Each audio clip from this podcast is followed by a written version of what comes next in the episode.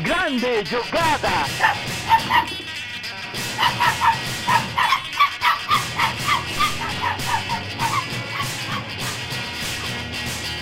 Autogol!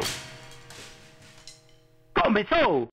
Fala galera, sejam bem-vindos a mais um Autogol, podcast sobre a cultura do futebol, o futebol da cultura, a futebol, cultura, cultura, futebol, essas coisas tudo junto aí, tica-taca entre, entre os dois e até a gente fazer o gol que é esse podcast. O gol contra que é esse podcast, né? O autogol é um gol contra de, feito no tica-taca, muito passe, muito passe para trás, lançamento errado e um golaço contra do zagueiro, de, o, encobrindo o goleiro. Esse é o autogol. E aí, Otarujo, como é que você tá?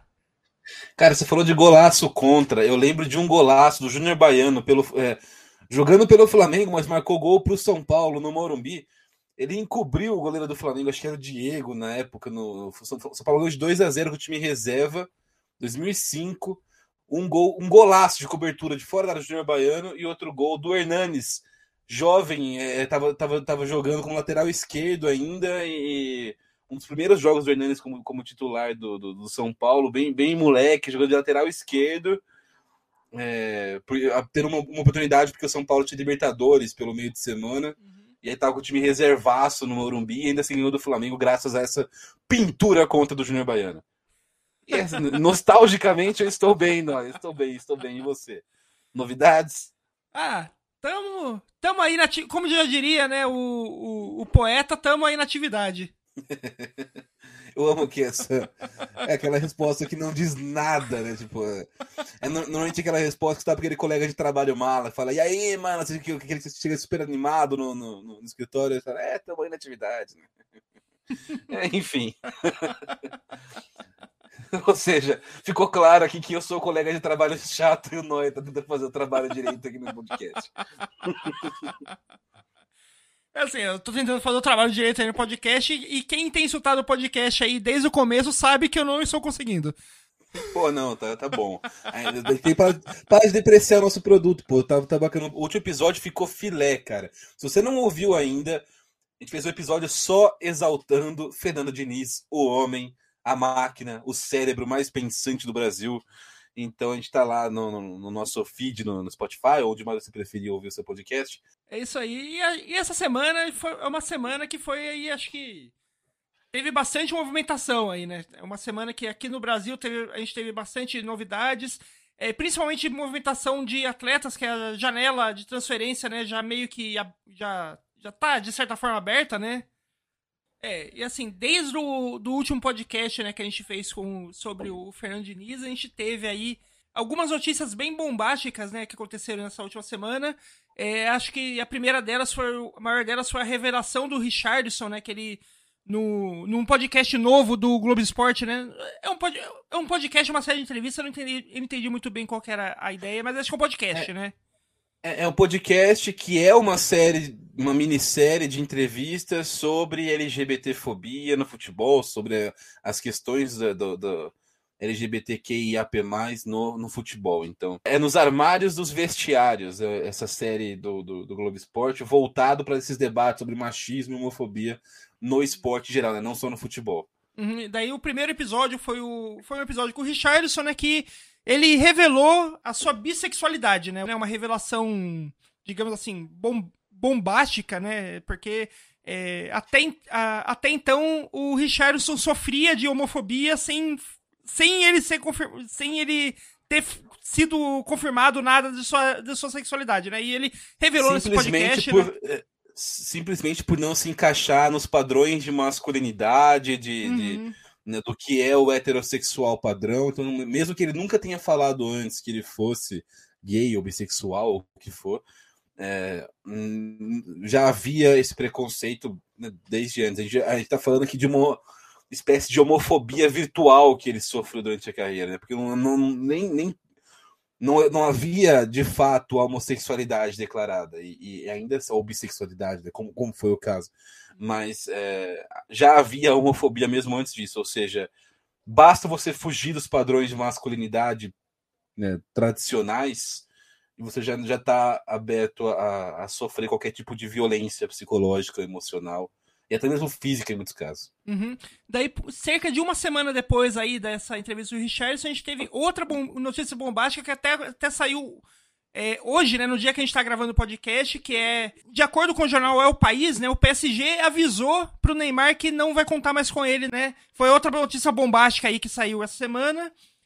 Notícias de contratação, né? Algumas contratações importantes. O Arsenal confirmou a contratação do Gabriel Jesus, né? Uma, é uma contratação que a gente já tinha falado aí no episódio uns dois meses atrás, que já tava rolando é, negociações e tal, né?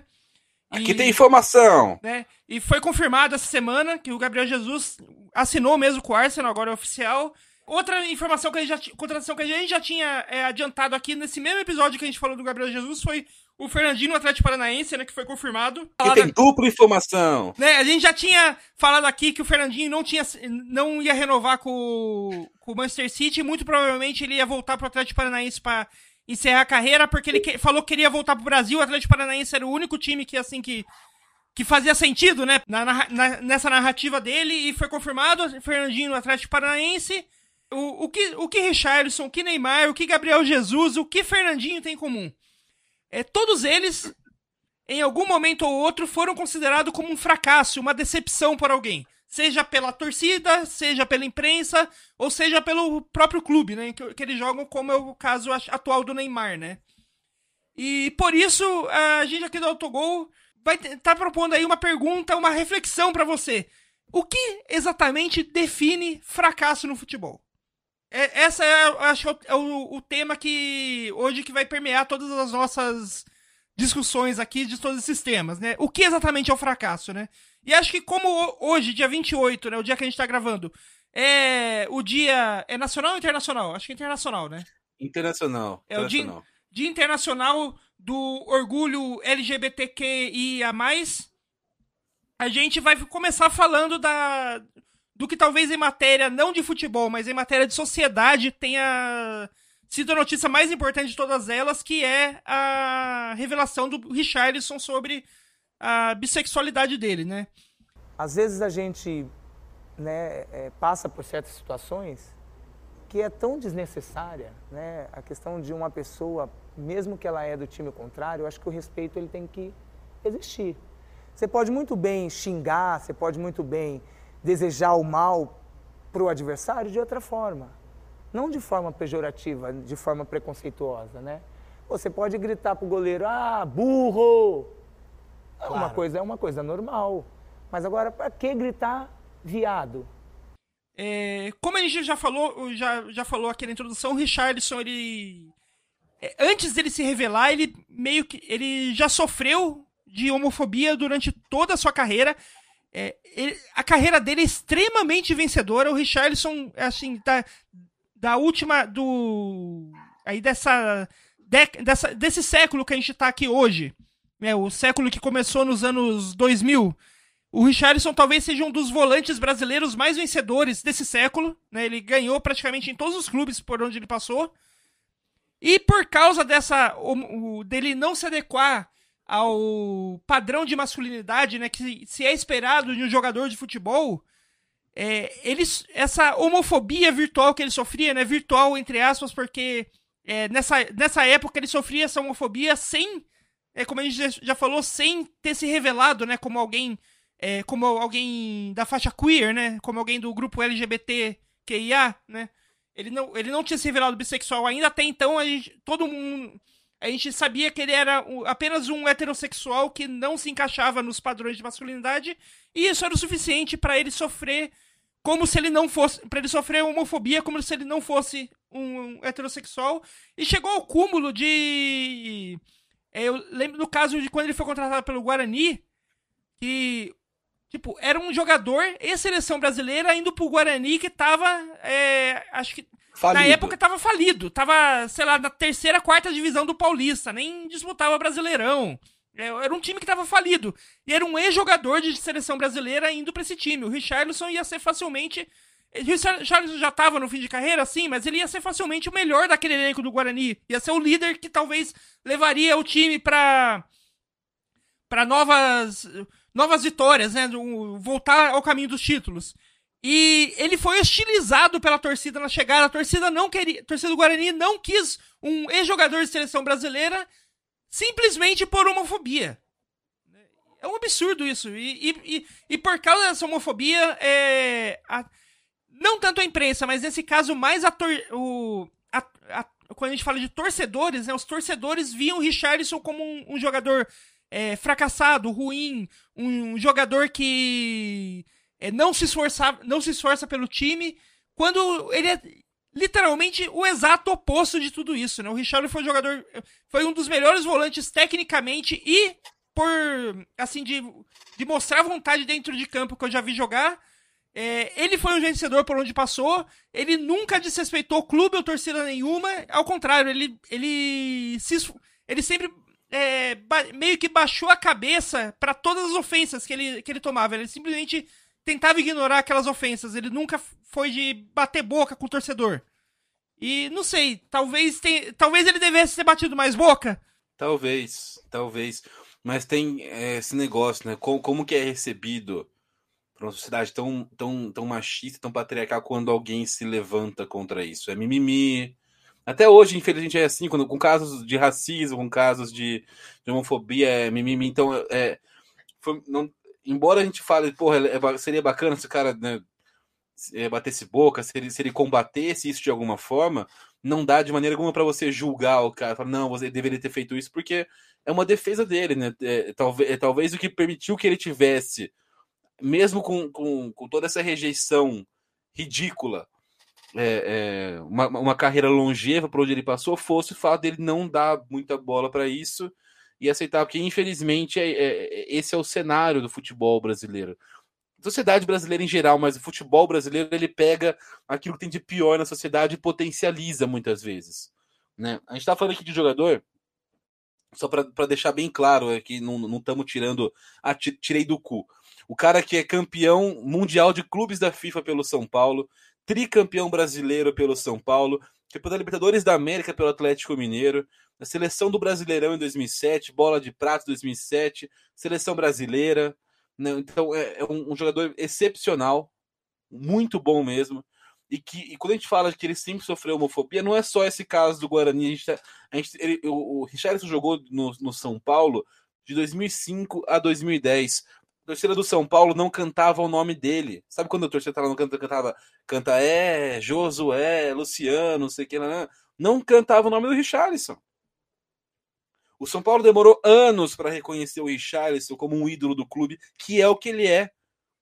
Porra, quantos jogadores vestiram nos, nos últimos 20 anos, jogaram 5 anos no São Paulo como titular, como um cara importante para o time, como um cara vencedor, importante para as conquistas também. É, aliás, é, digo uma coisa aqui sem, sem medo nenhum de errar e que a torcida do, do São Paulo, pelo menos atual, vai, provavelmente vai ficar vai ficar nervosinha, mas o, o Richarlison é muito, mas muito mais importante para a história do São Paulo do que Caleri.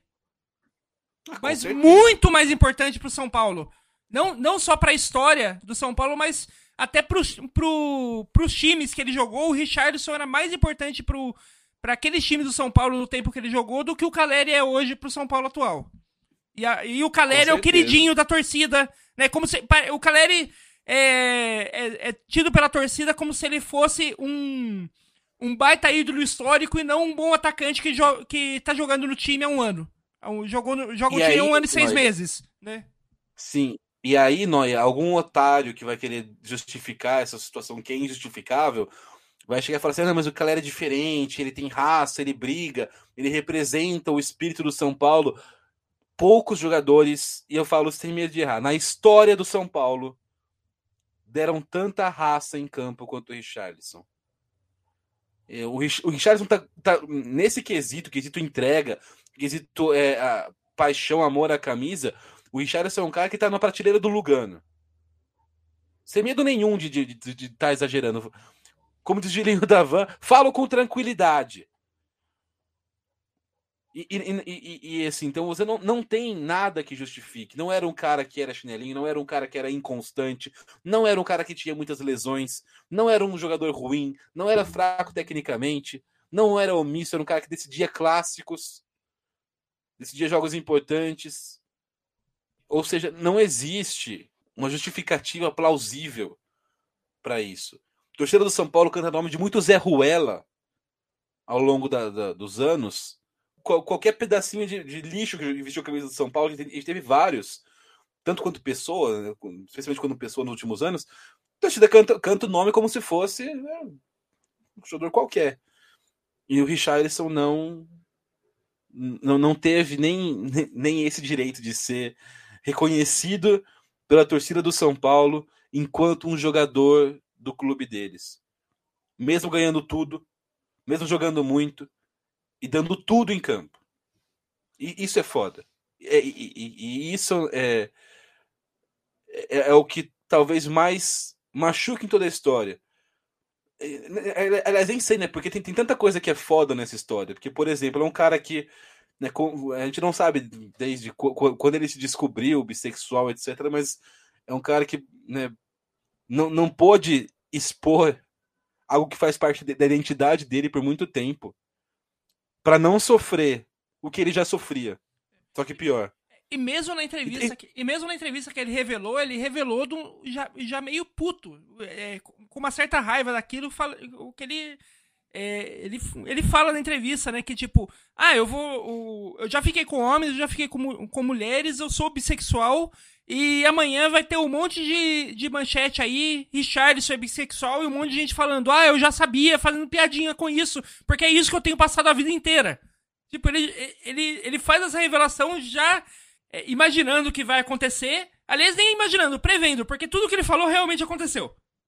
No dia seguinte, no, no, no dia quando saiu a entrevista, né? Tipo, tudo que ele falou ali de, do que ia acontecer realmente aconteceu. Porque é algo que ele já vem que ele, que ele sabe que já vem so, que, que ele já vem sofrendo a carreira dele toda e ele sabe e assim pelo menos pela entrevista dele ele não parece é triste mas ele parece não ter esperança de que isso vai mudar ele, ele meio que tá conformado de que ele vai morrer vai viver a vida inteira passando isso né sim e, e, e assim é, é, é, triste porque é, é um, um posicionamento histórico porque, querendo ou não, o Richardson com isso ele passa a ser o primeiro jogador abertamente LGBT, que é IAP, a defender a seleção brasileira principal masculina, a jogar a primeira divisão de futebol no Brasil. Né? Você, não, você não, nunca teve na elite do futebol brasileiro um jogador que se dissesse pertencente à categoria LGBT. E, e, e é um cara que, tá, que, que quebrou esse paradigma. A gente já teve na seleção brasileira um jogador que faz parte desse grupo. Então ele é, entra pra história pra caralho. É um, só que ao mesmo tempo é, é, é, uma, é um movimento que talvez não tão traumático quanto foi o restante da carreira, mas que ainda assim não é tão, não é tão positivo quanto poderia ter sido, não é não é, não tem o impacto legal que poderia ter, porque a gente ainda tem toda essa essa essa masculinidade tóxica por trás, né? E, e esses, esse, esse, tipo de comportamento que ele mesmo previu num, num, tom bem de desânimo mesmo. Acho que o que você falou é uma boa leitura, é meio que é, desânimo e desesperança de que isso possa realmente mudar. É, e acho que o, aquilo. E uma das coisas que mais me, me, chamou, me chamou a atenção de forma negativa é o fato de que o Richardson foi um grande ídolo é, na história de pelo menos dois clubes, né? O São Paulo, onde ele ganhou tudo e mais um pouco, e no Atlético Mineiro, onde ele foi uma parte importante da conquista da Libertadores com o Galo, né? E assim, é, quando ele revelou a sua bissexualidade, é, acho, o Atlético Mineiro acho que não chegou a, a, a, fazer nenhuma, nenhuma declaração nas redes sociais, ou pelo menos não, não vi nenhuma declaração do Atlético Mineiro. O Atlético fez, fez antes do São Paulo. Fez antes do São Paulo? É. Eu, eu não é. cheguei a ver a do Atlético Mineiro, mas a do São Paulo foi uma decepção enorme. Tipo, a, a, do São Paulo. A, a, do, pro, a do, pro contexto. A, não fala, não. A, a, a, a do São Paulo, tipo, além de demorar uma vida, né? O, que, o São, é, essa notícia aí saiu na manhã, o, durante, no período da manhã, e o São Paulo foi, foi soltar a nota deles é, de apoio ao Richarlison apenas às 8 horas da noite. É, ela foi uma nota de apoio meio sem apoio. Porque num, em nenhum momento esse apoio dele, esse apoio do clube, falou sobre essa notícia da bissexualidade do Richarlison apoiando ele. Foi uma, foi uma nota falando que, olha, o Richarlison é o nosso ídolo e ele tá na nossa calçada da fama. E é isso. O Corinthians, pra, que é um clube para quem o, com quem o Richarlison nunca jogou e foi, é um dos maiores rivais do São Paulo na época que o, o Richarlison vestiu a camisa do clube, fez uma nota muito melhor, muito mais é, justa para a importância daquilo que o Richarlison estava fazendo e para a importância de quem ele é como pessoa, né? Sim, cara. É, é, é... A nota do São Paulo. Para começar, que o São Paulo meteu um miguelaço, né? O São Paulo postou às 8 horas da noite só e falou é, postando às 20 horas para homenagear o camisa 20. É, porra, vai, vai, vai dar migué na casa do cara, né, mano? Mas uh, fora isso, é isso que você falou. Não, não falou sobre a, não falou, a, não usou a expressão LGBT. O São Paulo tem esse problema que, especialmente depois que o Casares assumiu, e isso precisa ser ressaltado, de né, parece que é um assunto proibido. Né? Então, a, até hoje, o São Paulo lançou um vídeo sobre o dia da, da, da LGBTfobia, mas você, você ouve é um depoimento emocionante da Formiga. É um vídeo bem produzido, mas você só, só ouve alguma menção ao fato a LGBT no finalzinho. E, e, assim, e nem, você nem ouve, você só lê escrito, né? Não, as pessoas não falam abertamente. A gente tá falando do, do São Paulo aqui, que fez uma nota protocolar nesse dia do ano retrasado. O São Paulo que recusou camisa, é, a, a camisa da Adidas pro, pro dia da consciência negra. A, a, a, desculpa oficial do São Paulo foi é, porque é preto e branco e é cor de nossos rivais, do Corinthians e do Santos. Mas o Flamengo jogou camisa preto e branco. O Flamengo também é rival do Vasco, do Botafogo. O Inter jogou de preto. E o Inter, pô, nunca usa preto porque preto é uma das cores do Grêmio. Ah, mas o, o, o Inter talvez não tenha tanto problema assim, mas o, o São Paulo, pô, sei lá, preto e branco já foi a cor de uniforme de goleiro do São Paulo por das temporadas da história do clube. Não tem, não tem por que você não usar. Não, você e, tá falando de um clube que se recusa a participar de qualquer é, movimento social. E a gente sabe, o, o a gente sabe por, por, por, por, fatos que o Casares é bolsomínio. Então não, não, não tem como não associar uma coisa a outra. É, Já se declarou assim. E, é, e, essa, e essa desculpa do não usar preto, porque preto é uma cor do adversário, é tão esfarrapada porque preto também é uma cor do clube. As, as cores do São Paulo é vermelho, preto e branco. Sim. Não faz sentido nenhum. Não faz sentido nenhum.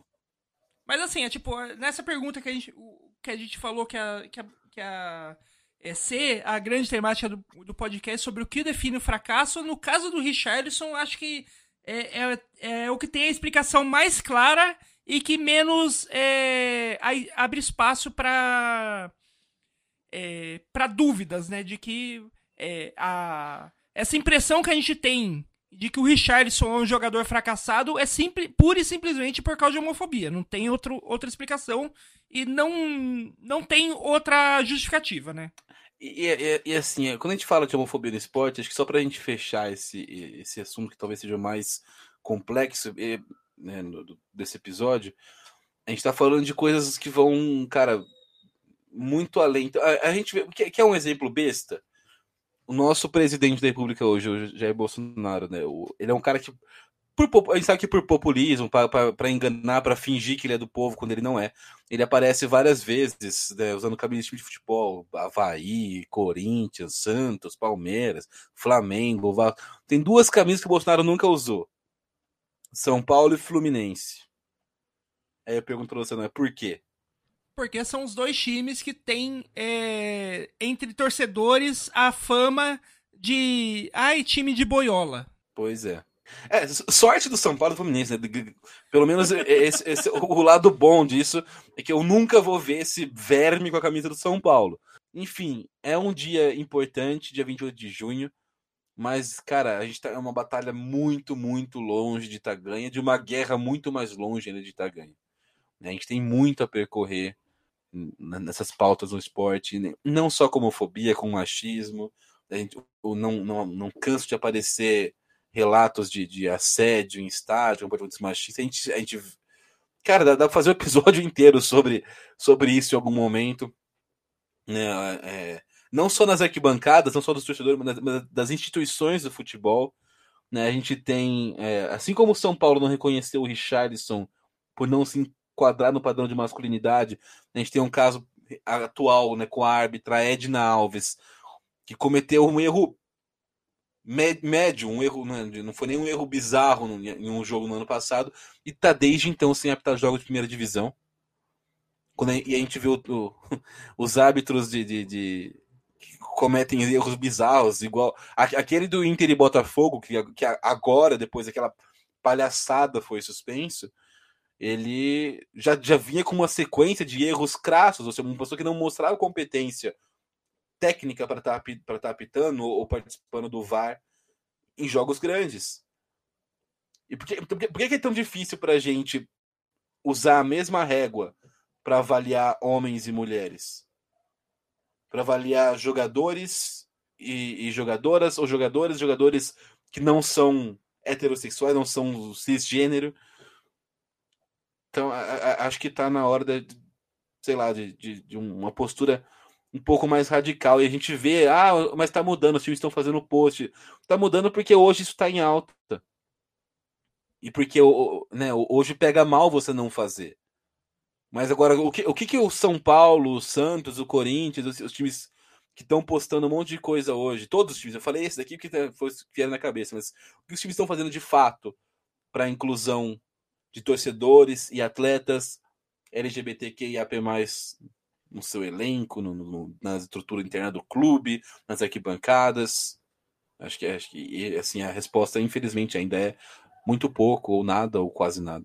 Indo aqui para pro, pro nosso próximo assunto, né? Grande menino Neymar foi contratado aí a peso de ouro para salvar o PSG, levar o PSG para Champions League e agora, a, de, pelo menos assim, de acordo com o jornal, é, com o jornal é o país, né?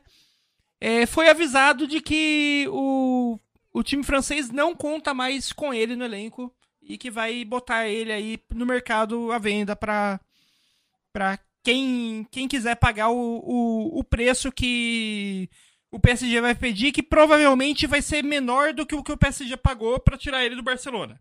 E daí, assim, é, o Neymar é.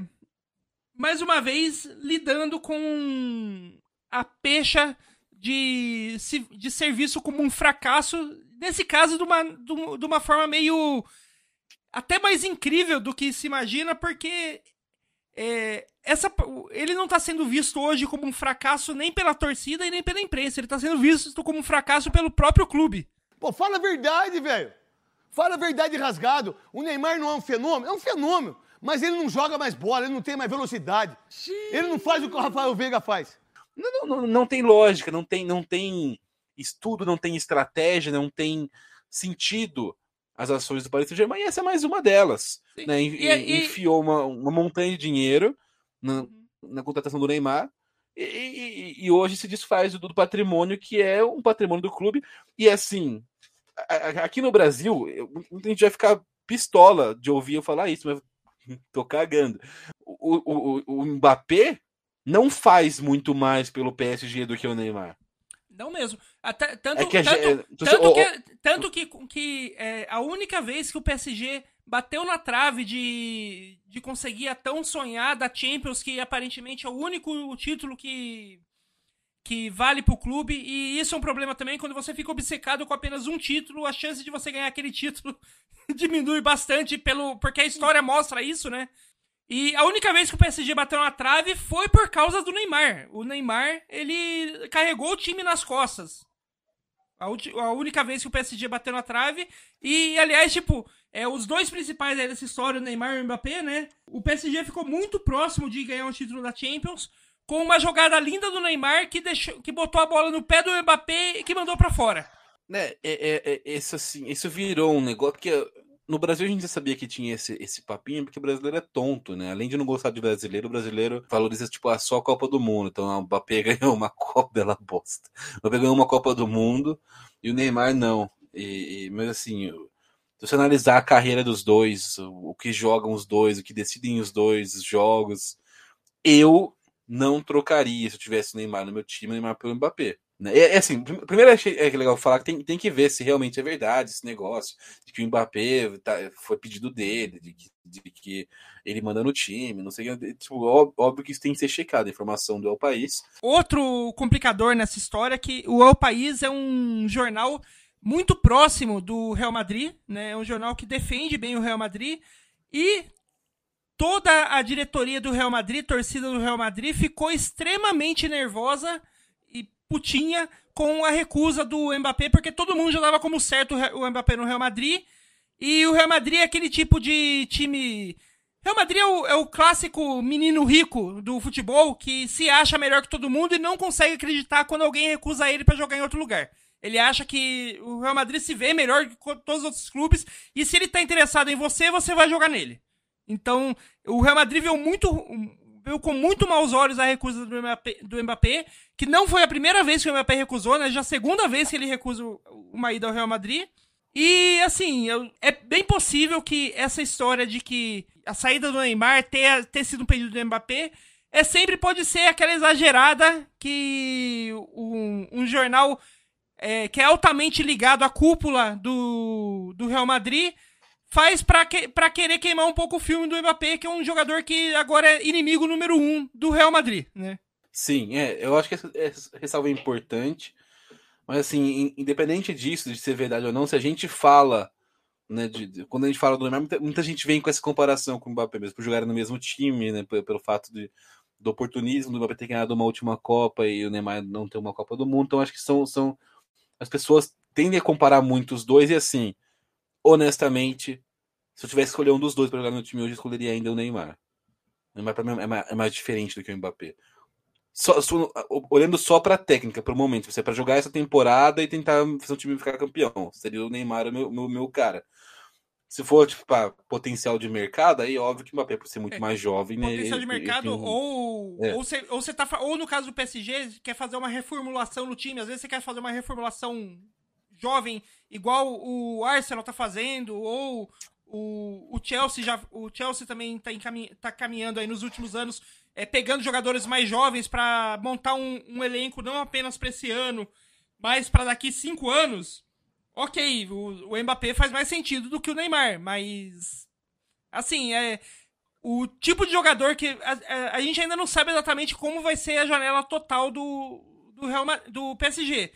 Mas se eles continuarem com a ideia de trazer só medalhão e sem uma ideia de, de, de mudança do time, a reformulação foi, for vamos trazer outros medalhões e ver se dá certo, não faz sentido nenhum se livrar do Neymar. Mas já não faz sentido, não, porque se você for tirar medalhão, tem outros ali.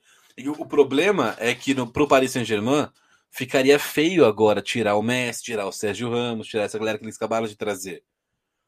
Se for analisar, quem, quem, quem que fez um ano mais medíocre, o Messi ou o Neymar? Quem, né, quem, quem, que tá, é mais velho, o Messi ou o Neymar? Ou seja, eu, em qualquer lógica não faz sentido. Para mim, o que, o que fica bem evidente é o Saint-Germain quer, quer aliviar as contas, quer abrir caixa, quer tirar um salário alto do elenco e aproveitou que já existe uma rejeição meio que coletiva de, de, das pessoas ao Neymar para tirar ele. Seria muito mais fácil justificar aí. Porque se você, se você tira o Neymar, é o que, é o que a gente está falando agora. O nosso episódio é sobre fracasso. Você, a discussão é: o Neymar fracassou. E você tira do cu do PSG a responsabilidade que o PSG fracassou. Uhum. Essa é real. De que esse projeto que eles começaram lá em 2016, quando, 2017, quando o Neymar foi para lá, fracassou.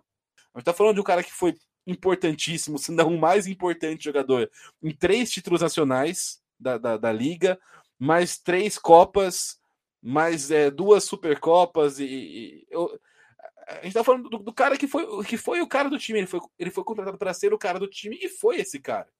Agora o Neymar tá, tá link, linkado aí a alguns clubes do, da Premier League e tem um e começou a surgir uma outra é, uma outra, é, digamos assim, lenda urbana é, de que o Neymar não teria sucesso na Premier League porque é uma Premier League, é um jogo mais físico, ele ia ter dificuldade. Eu, tipo, só dava vontade de dar risada. Tipo, o Eden Hazard é, foi. O Eden Hazard, que é um, um jogador muito, mas muito, mas muito pior que o Neymar. Foi considerado é, o, durante anos um dos melhores pontas da Premier League. Você acha que o Neymar não vai ter sucesso na Premier League? Não, o Neymar seria espe espetacular na Premier League. Primeiro porque é o que eu falei, a Premier League ah, é um futebol mais físico, ele é físico no sentido de intensidade. O Neymar é um jogador intenso. O problema é que na França é um jogo físico violento. Você não vai ter na, na Premier League um campeonato né, que, que, é muito mais televisionado, tem uma preocupação toda com qualidade dos jogos, com, com marketing, com imagem e tudo mais. Você não vai ter tipo de perseguição violenta, a caça em campo que você tem na, na, na, na Ligue 1. É, então, assim, para mim, o maior problema do Neymar na Premier League seria o fato de que também é um lugar que ele já chegaria com muita rejeição. Especialmente o inglês, o inglês é até pior do que o francês nesse sentido, em relação a ser muito conservador com o futebol. O Neymar é um cara que ficou com esse aspecto de. de, de, né, de um cara que quebra esses paradigmas. Né? Ele é esse resquício do, da, da irreverência sul-americana. Ah, mas eu acho que assim, no caso do Neymar é esperar para ver. O Neymar é um cara diferenciadíssimo. É, quem sabe se o Brasilzão ganhar essa Copa, né, eu queria muito que ganhasse. O Neymar não passa a ser visto como de maneira um pouco menos desproporcional.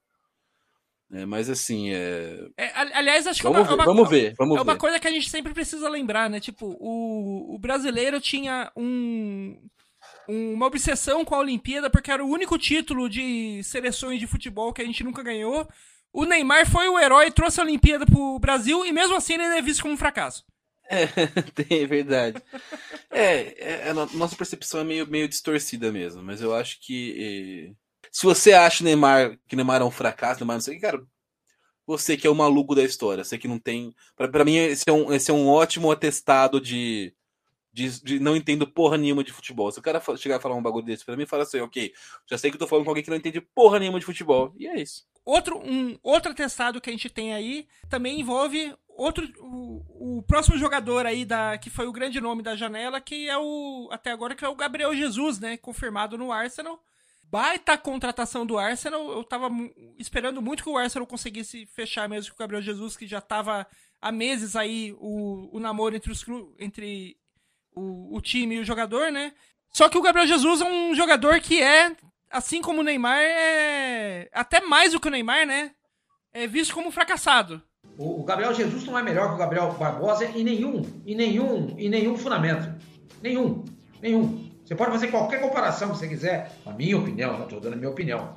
Ele não faz mais gol, o Gabriel Jesus não faz mais gol que o Gabriel Barbosa, ele não se movimenta mais que o Gabriel Barbosa, ele não tem mais velocidade que o Gabriel Barbosa, ele não dribla mais do que o Gabriel Barbosa, e o QI dele de futebol, lá na frente, não é melhor do que o Gabriel Barbosa. Acho que assim, houve uma expectativa exagerada em relação ao Gabriel Jesus, que ele fosse ser um cara do naipe, sei lá, do, do nível de centroavante brasileiro do, do Ronaldo, do, do Adriano, assim, ele, é, ele, é um ótimo, ótimo atacante, muito completo, muito bom, mas ele não é um cara que vá ser muito protagonista num time, especialmente como o Manchester City, que é um dos top três times do mundo. Então, tipo assim, ele, ele não é um cara que vai chegar e vai ser o, o cara do Manchester City, o cara do Real Madrid, o cara do, do, do Liverpool. Talvez no Arsenal, nessa fase de, de reformulação, ele possa ser um pouco o cara, ou um dos caras. Né? Mas o, acho que tem, tem um pouco dessa questão da expectativa em relação a, ao potencial dele, que foi muito exagerada no Brasil, né? mas acho que também por uma, uma distorção do que a gente espera de um atacante. Né? O, o Gabriel Jesus ele, ele teve temporadas bem, sei lá, é, regulares no Manchester City. Foi usado em diferentes posições, ele sempre entregou algo de, de útil, algo de importante para o Manchester City. É, é um fim de um ciclo, né? Como não é um protagonista, não é um cara é, fundamental. Né? O Guardiola abre espaço no elenco para trazer outro jogador, mas não quer dizer que o cara tenha fracassado. Ele foi um cara importante para o City nesse, nesses anos de dominância do City na, na, na Inglaterra. E acho que a nossa visão ultrapassada do que é um atacante, do que é um camisa 9, de que só serve para fazer um monte de gol. Se não for um cara que faz muito gol, não não, não resolve. É, é, é a gente vai muito ainda pelo número frio, né? O Gabriel Jesus fez poucos gols no Manchester City, ele fez. Né, é, não, não foi artilheiro da seleção brasileira, não fez gol na Copa. Mas ele, ele joga de uma maneira bastante irregular, ele é um cara bastante completo, rápido, tem bom passe, tem boa finalização. Né? Então eu, eu acho que ele vai se dar bem no Arsenal. Né? Eu acho que, que ele vai ser importante para o Arsenal. Vai ter, óbvio, pelo, pelo, elenco, né? pelo patamar de elenco do Arsenal, ele vai ser um cara que vai ocupar um, vai ter um status para o Arsenal muito maior proporcionalmente comparado com o que ele tinha no Manchester City. E eu espero que isso sirva para ajudar um pouco a tirar esse estigma, porque de maneira alguma para mim também é um cara que fracassou. Não, e aliás, esse negócio de que o Gabriel Jesus não faz muito gol, também tem, um, também tem um, uma coisa que pouco se fala, que é a minutagem dele também não foi, nunca foi, ele nunca foi um titular absoluto no City, então ele não jogou tantos minutos. Mas eu tava vendo aqui uma, é, fazendo um cálculo aqui de participações é, em gols, é, contando. É, é, basicamente você somar é, todas as participações que o, que o jogador fez no gol, seja fazendo o gol ou dando assistência pro gol, pelos minutos que ele jogou. Na carreira total do Gabriel Jesus, ele, fez, ele participou de um gol a cada 114 minutos. Então, basicamente, ele participou de um gol a cada dois jogos pouco menos do que dois jogos, né? E no Manchester City, pegando dados apenas do Manchester City, ele participou de, de um gol, seja fazendo o gol em si ou dando uma assistência que resultou em gol, a cada 104 minutos. Ele tá no top 20 da história da Premier League em, em atacantes que, que, que participações de gol. O Gabriel Jesus é facilmente o melhor atacante, assim, pela, pelas estatísticas, o Gabriel Jesus é o melhor atacante que já pisou no Arsenal desde o Van Persie. E chamar ele de e chamar ele de fracassado é assim que nem é para mim é que nem chamar o Neymar de fracasso, é você não entende futebol.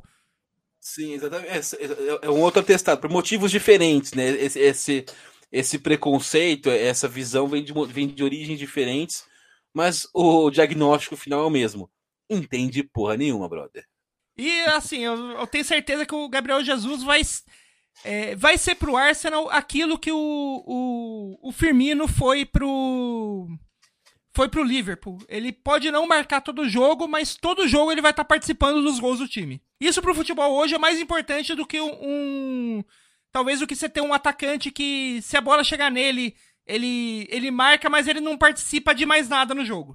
É, assim, é claro que o, o, o City ainda sai, ainda não, assim, o City não tá saindo perdendo porque ele vendeu o Gabriel Jesus porque por ter trazido o Haaland, e o Haaland é um cara que participa ainda mais de gol do, do, que o Gabriel Jesus, seja marcando, que ele marca muito, como ele participa também, ele também dá muita assistência.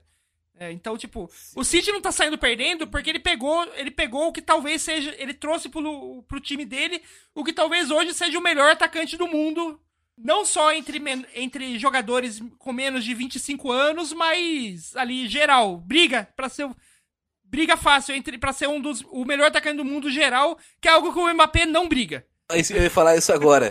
para voltar no Mbappé, o Haaland tá muito à frente para mim do que o do, é, do Mbappé, muito o à Haaland, frente. O Haaland, tá, o Haaland tá anos luz à frente do Mbappé e é, acho que um, do, um ou dois anos até mais novo. O que é, que é. é, que é uma coisa assim assustadora. Imagina esse moleque com 27, 28 anos. Vamos falar de outro jogador que também é, falar que ele é um fracasso é, é um terceiro jogador que falar que é um fracasso é um atestado de que não conhece futebol, né? Que é o Fernandinho. O Fernandinho é tido como, como um fracasso por principalmente pela torcida e por parte da imprensa brasileira, aquela parte que não assiste a Premier League, que não acompanha a Premier League. Porque lá, lá fora o Fernandinho é um deus. A gente tá falando assim, ah, ah, mas lá fora, a gente tá falando lá fora, os caras também são, são meio toscos às vezes. Como a gente deu do exemplo do Neymar com o Mbappé, que isso, isso acontece lá fora também. E mesmo assim, lá fora, os caras reconhecem o Fernandinho como. É, isso é. Não é unanimidade, porque nem, nem Jesus era unânime, mas, nem o Gabriel Jesus era unânime, mas o, o para a maioria das pessoas é, é um senso comum se não unanimidade, que, que o Fernandinho é o maior brasileiro que já jogou na Premier League em todos os tempos. Uhum. Isso não é pouca coisa. O, o Fernandinho é um cara muito, um meio campista muito diferenciado. Ele é um meio campista, meio campista mesmo. Ele, ele, ele faz tudo, ele faz é impressionante. Ficou muito marcado por estar no 7 a 1 né, e, num time que era muito mal treinado pelo Felipão. E, e assim, são, são várias coisas que marcam o jogador. Não ter jogado num time é, né, do eixo, não, não, não, vou nem falar em grande ou pequeno, time do eixo. Se o cara não jogou né, no, no Rio ou em São Paulo, ele tem que provar muito mais para ser reconhecido com a seleção brasileira. Que o Fernandinho provou na Europa. E o fato de estar no 7 a 1 também prejudicou muito essa percepção sobre ele. Mas é, é um cara que chega assim, se tiver inteiro fisicamente, que eu não sei se está, e, e principalmente no meio de campo, isso pesa bastante. Mas tiver o mais inteiro possível, cara, é um cara que chega para desequilibrar jogos no Brasileirão. Fernandinho, para mim, não precisa nem estar tá 100%. Se ele tiver é, se ele tiver 70% do que ele foi na última temporada no Manchester City, e assim, é bem possível porque o, ele não tá voltando porque não tinha espaço. O Manchester City queria renovar com ele por mais um ano, pelo menos. Então, tipo, ele. Sim. Tudo indica que ele tinha condição de, de continuar jogando em alto, em alto nível lá no Manchester City. Então, assim, é bem provável, Sim. é bem provável que ele possa ser 70% do que ele foi na última temporada. Não é algo difícil de pedir. E se ele for 70% do que ele foi na última temporada, ele é o melhor meio-campista do Brasil, sem sombra de dúvidas. O Hulk é um cara que passou por isso. Quando a gente fala do Hulk, né, e de outro jogador, mas o Hulk eu achei um bom exemplo disso.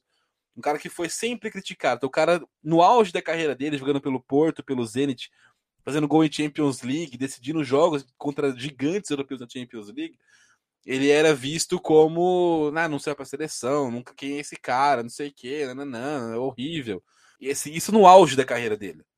Aí ele vai para a China, já um pouco pior. E aí, quando nem a China, nem o futebol chinês quer renovar com o Hulk, aí ele volta para o Brasil. Porque aí nenhum time da Europa, do, do, da Rússia, da Ucrânia, do, da China, de nenhum lugar, não, não tem mais espaço para ele. E ele vem aqui e desequilibra do jeito que ele desequilibra. Isso diz muito sobre a qualidade da nossa liga. Só que no caso do Hulk é mais fácil você ver esse desequilíbrio, porque ele é um cara que faz gol. O Fernandinho pode ser algo parecido com o que foi o Daniel Alves no São Paulo, um cara que desequilibrou bastante. Porque é uma posição que para o nível de análise que a gente sabe que é muito raso aqui, talvez seja o suficiente para mudar de opinião. Mas é um cara que é o melhor meio campista do Brasil antes de entrar em campo já.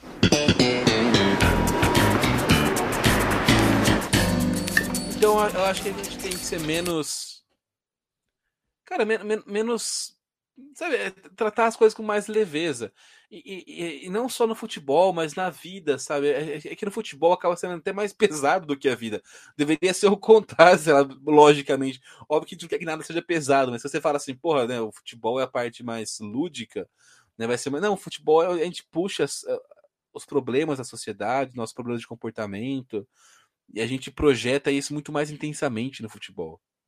Isso é meio loucura, tá ligado? A maneira que a gente se relaciona. A gente falou isso várias vezes, não vou nem ficar aprofundando nisso mas isso também afeta a, a, nossa percepção sobre o que é fracasso, o que é sucesso. Né? Então, a, a, a, pergunta do episódio de hoje sobre fracasso, para mim é isso, né? É, é, muito mais uma questão de você saber entender que futebol é, em qualquer circunstância, em qualquer posição, em qualquer função, seja treinador, jogador, dirigente, é contexto. É onde você tá, quando você tá, com quem você tá, como você tá. Né, tem uma série de fatores que, que vão influenciar se um time vai, vai, vai ser bom ou não, se um jogador vai ser bom ou não. É óbvio que a gente tem que ser crítico e falar ah, isso, isso é correto, isso foi um erro, né? Ah, tal clube errou de tal maneira, tal jogador errou aqui, o árbitro errou ali, o treinador errou aqui, né? Mas é, são pessoas que estão trabalhando ali de uma maneira ou de outra. E ninguém gosta, ninguém gostaria que você que a gente tratasse com esse mesmo determinismo que as pessoas tratam a gente na nossa carreira. Então imagina, né, eu, você e muitas pessoas estão ouvindo a gente já tiveram mudança de profissão, mudança de empresa na carreira. E você teve no meio do caminho alguma empresa que por algum motivo você não foi tão bem quanto você foi na outra, que você estava antes, que você foi depois.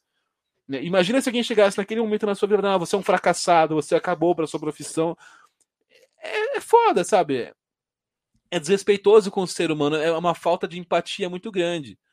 Então, é, é, eu sou contra esse rótulo de, de, de, de você falar, ah, determinar essa pessoa fracassou, essa, esse, esse atleta fracassou, esse, esse... Né, tem, tem, cara, tem tanta coisa em jogo, né? tem, tem tanta. A gente não, não faz noção do, do, do tanto de fatores, quando a gente tá falando de jogador de futebol, de um atleta de alto rendimento, que influenciam nisso. Então, se, se você tem, sei lá, na, na, na, na, sua, a sua alimentação na infância, antes de você saber que você seria um jogador de futebol, pode influenciar no, na sua capacidade física na sua vida adulta. A sua genética, a sua constituição óssea, cara, um monte de coisa. Então, por que, que o Zé Roberto chegou aos 40 anos jogando muita bola e o Hernanes, nos últimos anos, o São Paulo estava se arrastando? Mesmo, mesmo sem chegar tão, tão não, não estando tão velho quanto estava o, o, o Zé Roberto na época do Palmeiras, estava com 40, 41 anos. Por que, que alguns jogadores. Que, cara, tem tanta coisa que, que afeta isso. E, então você chegar e falar, pô, esse cara acabou, é um jogador de atividade, é um fracassado.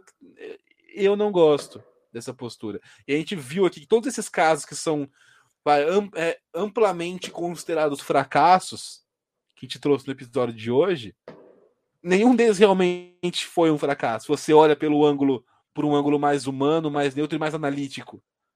E eu, acho que é, a, a conclusão que a gente pode chegar é meio que essa, é de ser mais empático e ser mais leve menos determinista com as coisas, né? Antes de você rotular algo como fracassado, né? É um rótulo pesado você colocar em alguém. O fracasso é um tema que me interessa, que me interessa bastante. É... E eu acho que, assim, quanto mais eu penso sobre o fracasso, mais eu, eu atrelo ele à ideia de expectativas, né? É, a gente cria algumas expectativas com certas coisas, uh, essas expectativas não são alcançadas, e mesmo que a gente alcance outras coisas tão boas, ou às vezes até melhores do que as expectativas que a gente tinha, é, o fato delas, dessas expectativas não terem sido alcançadas faz com que a gente enxergue as coisas como um fracasso.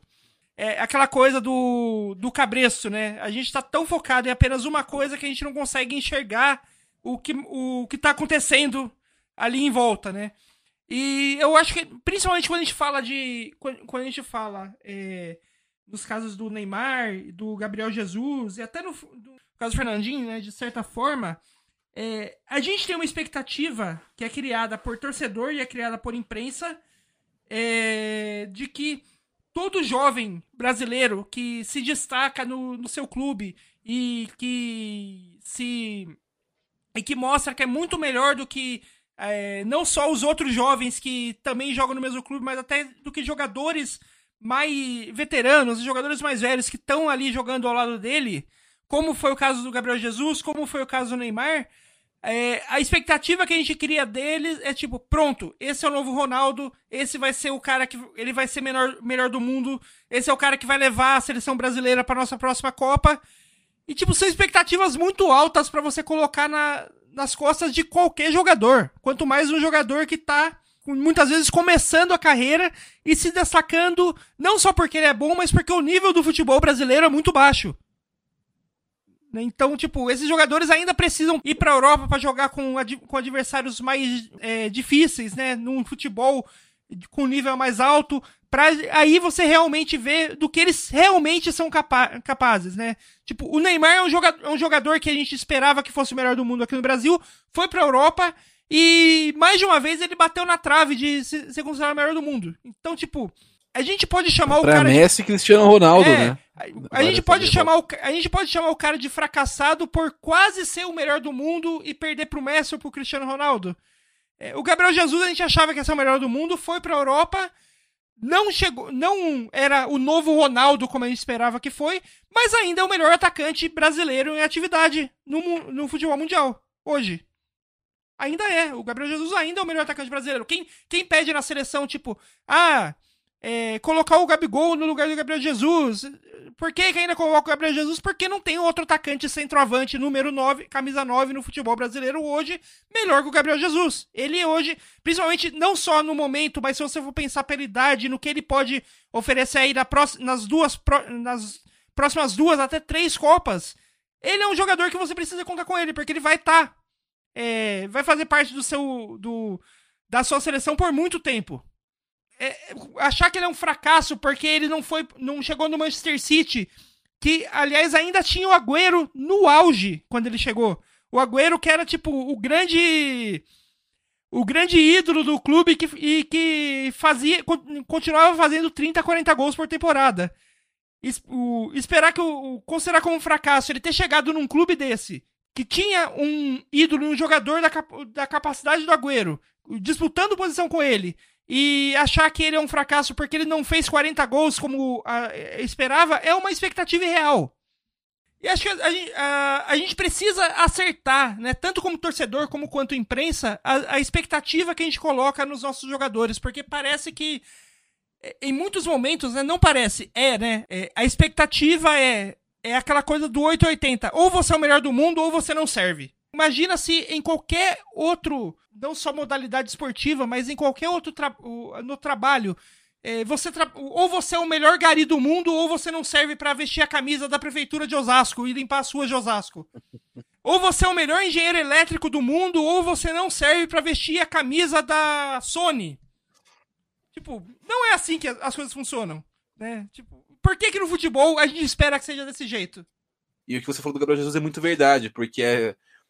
Especialmente, né? porque, porque o Gabriel Jesus era um cara que, tipo, porra, se você, esperava que ele fosse ser o cara goleador de um dos três melhores times do mundo, sua expectativa estava fora da realidade, parceiro. Sinto, informar. Ele vai ser um ótimo jogador de times importantes da Europa. E é isso. Ele, ele foi um cara muito importante do Manchester City e vai ser um cara. Aí ele vai ter um pouco mais de protagonismo, eu imagino, no Arsenal, que é o time tá uma prateleira abaixo, né? Uma ou duas prateleiras abaixo do Manchester City hoje. A, a expectativa também diz muito, então a- acho que a gente medir as expectativas e depois ser mais empático com as pessoas talvez seja é, é, um caminho bacana pra gente traçar. Pra gente terminar o nosso papo de, de fracasso, vamos. De fracassos, vamos como. é, mostrar aí pra, pra galera os nossos, os nossos fracassos próprios do autogol, né? Se você quiser ver os nossos fracassos de todo dia, é só seguir as nossas redes sociais.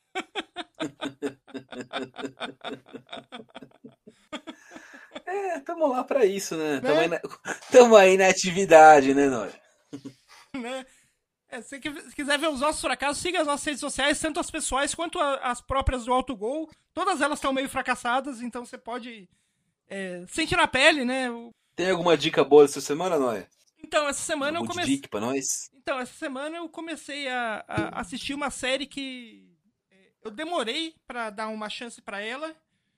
E depois, quando, quando eu finalmente dei o, o play nela, eu fiquei tipo, por que, que eu demorei tanto? Porque essa série tem tudo que. as coisas que eu gosto, que é a série Crazy Ex-Girlfriend. Eu já ouvi falar, mas nunca vi, não sei nem quem são os atores na, na banheiro, mas eu já ouvi falar no nome, não me é estranho, não. Assim, tipo, a, o, o, o plot principal da série é que uma. é, a protagonista, né? Ela é uma advogada super bem sucedida lá em, em Nova York, só que ela é daquela, tipo, super bem sucedida e.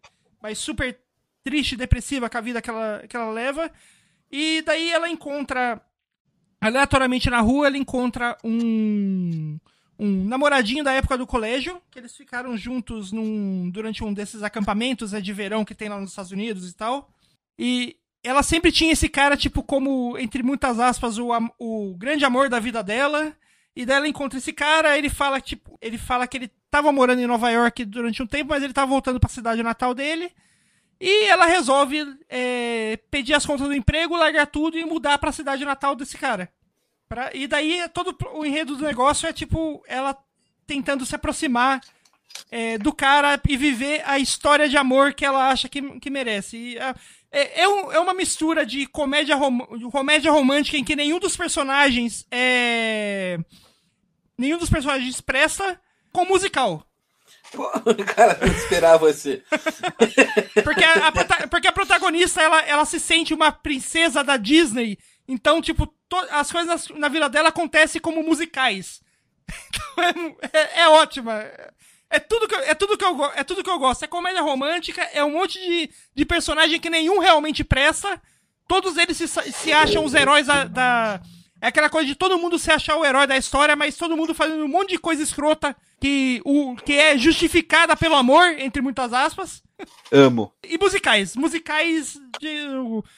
musi- música, tipo, musical daque- de vários gêneros, né? Não é tipo só músicas de estilo Disney. Tem cada, cada episódio tem duas, três músicas de estilo diferente, então é ótimo pra quem gosta de música também. Pelo que você falou, né? É, é que eu não sei, não sei se é muito engraçado, mas se você. É, bastante se colocar engraçado. São pessoas escrotas fazendo escrotices, supostamente em nome do amor. Dá pra dizer que é um How I Met Your Mother com música, né? Eu poderia dizer até que é bem melhor que How I Met Your Mother. Ah, excelente, então. Isso, isso é bom, isso é bom. É, quem ouve o podcast vai achar que a gente odeia. Não sei, não sei o Noia. Eu não odeio, mas é que uma série que envelheceu bem mal, né, gente? Convenhamos. Mas eu, eu já ri muito com How I Met Your Mother. né? Assim, eu também eu não odeio How I Met Your Mother, mas o hype é muito maior do que a qualidade da sé- a qualidade re- real Com da série. certeza. Cara, é, a dica da semana pra mim, a gente assistiu aqui em casa o Midsommar. A gente demorou anos pra ver o tal do Midsommar. Né? Um, um filme que é de terror, mas não é. Cara, não, não é, não é um terror nada convencional. É, Eu, eu gostei bastante do filme. Né? É, E assim, ele, ele, é- ele- ele traz uma inquietação, porque ele é um filme bonitinho é, que não tem esse negócio, tipo assim, ah, no escuro, um monstro no escuro, não, tipo assim, é tudo de dia, né? É, é- é uma comunidade afastada no, no, no- interior da Suécia, onde se passa o filme. É tudo de dia, é, é tudo. E, é, é meio gore e, e fofinha as imagens, é bonita, tem flores e sangue. É, é diferente, ele gera, gera uma inquietação. Se você gosta de filmes de terror e, que sai um pouco daquela. Daquele. Ah, susto! Toma aí, otário, distraído, se fode aí, grita aí, otário, né? é, que, que vai te incomodar mais pelo, pela situação e, e pelo, pelo nervosismo da- da- das situações, esse talvez seja um bom filme para você. O mesmo diretor tem o filme Hereditário, que também é muito bom, né? Do mesmo, do mesmo cara que fez Hereditário. Se você também assistiu Hereditário e gostou do filme, é mais motivo para você ver. O Midsommar eu acho, É. achei bacana. É um filme que já tá aí, tem, tem alguns anos, mas eu, eu, demorou para ver. E go- go- gostamos. Eu gostei, o namorado gostou, e fica aí a dica da semana. É, o, o Midsommar é do, é do Ari Aster, né? Igual o Hereditário, só que ele é bem, bem mais leve. O, Heredi- o, o Hereditário é um filme que acho que assim, É. to- todo mundo que assiste de- é, o- é meio que passa a vida inteira traumatizado por algumas cenas daquele filme. E o Midsommar é bem mais tranquilo nesse sentido. Sim, sim. O, Midiss- é, o, o Hereditário é, é- é pesado. E, e- e- ah, mas assim como o Midsommar, ele é um pesado diferente. Ele- embora ele tenha um pouco mais de susto, as coisas, do que o do que o Midsommar, que não tem nada, né? O, o Hereditário ele, tem um pouquinho de- do, do clássico, mas ele tem, ele tem ele também choca muito, né? Tem essa, essa questão da, da estu- do, o que você acha que vai acontecer por tudo que você já assistiu, pela sua expectativa de, de, de filme de terror e que realmente acontece. Só tem umas coisas que acontecem no Hereditário, não quero dar spoiler se você não viu ainda no Hereditário, e também não que você não, não espera que aquilo tá- vá acontecer. E aí, dessa, dessa inquietação de ser constantemente desafiado, aquilo que você acha que tá entendendo e não, não tá, o que você acha que vai rolar e não vai, é, isso, isso também gera esse desconforto que aumenta um pouco a sensação de medo. Então, ele brinca de maneira muito bem feita com isso. Né? Ele tira você da sua zona de conforto e isso naturalmente potencializa a sua sensação de medo, de, de insegurança, de estar vendo um filme de terror. Então é, é, é bem bacana. Eu, eu recomendo os, filmes- os dois É. filmes dele. Mas o, o, o, que é a recomendação oficial, o Midsommar que eu vi essa semana, não tinha visto ainda. É, o, o, o- Hereditário. o- assim, eu assisti o Midsommar e o Hereditário meio que em dias seguidos, então, tipo, como eu comecei a assistir o Hereditário primeiro, o Midsommar foi quase que uma comédia romântica. Sim. o Hereditário é meio perturbador. Mas... É, e o Hereditário é um filme que, assim, acho que é o. É, é talvez o, o. O melhor. Posso dizer assim, talvez o melhor filme de terror que eu já assisti, porque ele não me, me deu nenhum susto e me deixou traumatizado até hoje. Já faz uns três anos que eu vi esse filme. Eu- sim, é, é muito bom. Muito bom mesmo. Pra, eu colocaria um. Se fosse fazer um ranking, colocaria um acima do Hereditário. Pra mim, a bruxa. Não sei se você já assistiu. Ah, Eu assisti. A bruxa. eu, eu não achei tão. eu- assim, eu achei ok, mas eu não achei tão. tão pesado, não. Então, não, não me pegou igual o Hereditário. Eu gostei, a, a bruxa, eu gostei muito da, da vibe. É, é um negócio que. é- é- o terror também tem esse aspecto muito pessoal, né? Tipo, você. O, o que toca mais o seu, o seu medo, que te inquieta mais. E, e toda a situação da bruxa, pra mim, é um negócio que, que acho que me pegou um pouco mais. É um filme que eu achei melhor. Tal- Talvez o Hereditário tenha deixado um pouco mais impactado, mais perturbado por mais tempo depois de ver o filme. Mas em qualidade, eu acho que o mais gostei assim, de, foi, foi o A Bruxa. Mas é isso aí. Esse foi o outro gol de hoje, né? Um podcast sobre fracasso. Mas, como a gente mesmo falou, o fracasso está nas suas expectativas. Então, se você não esperava nada desse, desse episódio, eu tenho certeza que você deve ter saído, saído bem feliz. Mas se você estava esperando que fosse o melhor episódio de podcast que você já ouviu na vida, é... desculpa decepcionar vocês. Mas é, a... O melhor é do Fernando Diniz. É. Mas ao mesmo tempo, se você estava esperando isso, o problema estava na sua expectativa, não naquilo que a gente prometeu. Que a gente nunca prometeu que ia fazer um episódio de podcast aqui desde que o podcast começou. Desde o nosso primeiro episódio, a gente nunca prometeu nada para vocês. O golpe tá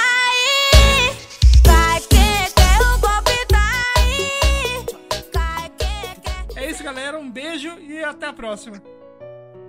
Abraço. Este episódio usou trechos da entrevista de Richardson para o programa do Porchat em 2017, da fala de Neto no programa Os Donos da Bola em abril de 2022, fala de Sormani para o programa Futebol na Veia em junho de 2021 e música O Golpe Tá Aí de Mateuzinho e Menor Nico. Todos os direitos reservados a Record, Band, ESPN e Condizila Records.